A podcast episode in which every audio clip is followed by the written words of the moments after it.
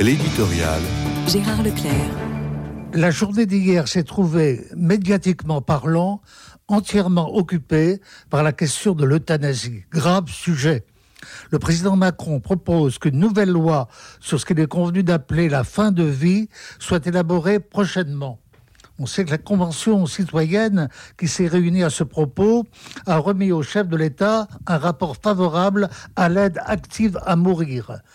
Dès lors que les sondages indiquent que l'opinion penche aussi très majoritairement en ce sens, il n'y a plus guère d'obstacle à un revirement législatif dont on mesure encore mal les véritables effets car il s'agit bien d'une réorientation civilisationnelle qui est en cause et impose une rupture radicale avec toute la tradition médicale. Hier, l'unique finalité de la profession, c'était le soin à apporter au malade, la volonté de le guérir. Demain, il y aura possibilité pour les médecins d'utiliser l'arme létale. On sait qu'il y a une opposition radicale des soignants à cette dérive qui rend caduque le célèbre serment d'Hippocrate.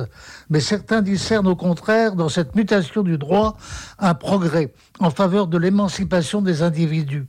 Les mêmes d'ailleurs se retournent contre les défenseurs de la vie qui militeraient en raison de leurs convictions religieuses comme si la loi divine et les décommandements s'érigeaient à l'encontre de la liberté de conscience, la méprise est totale.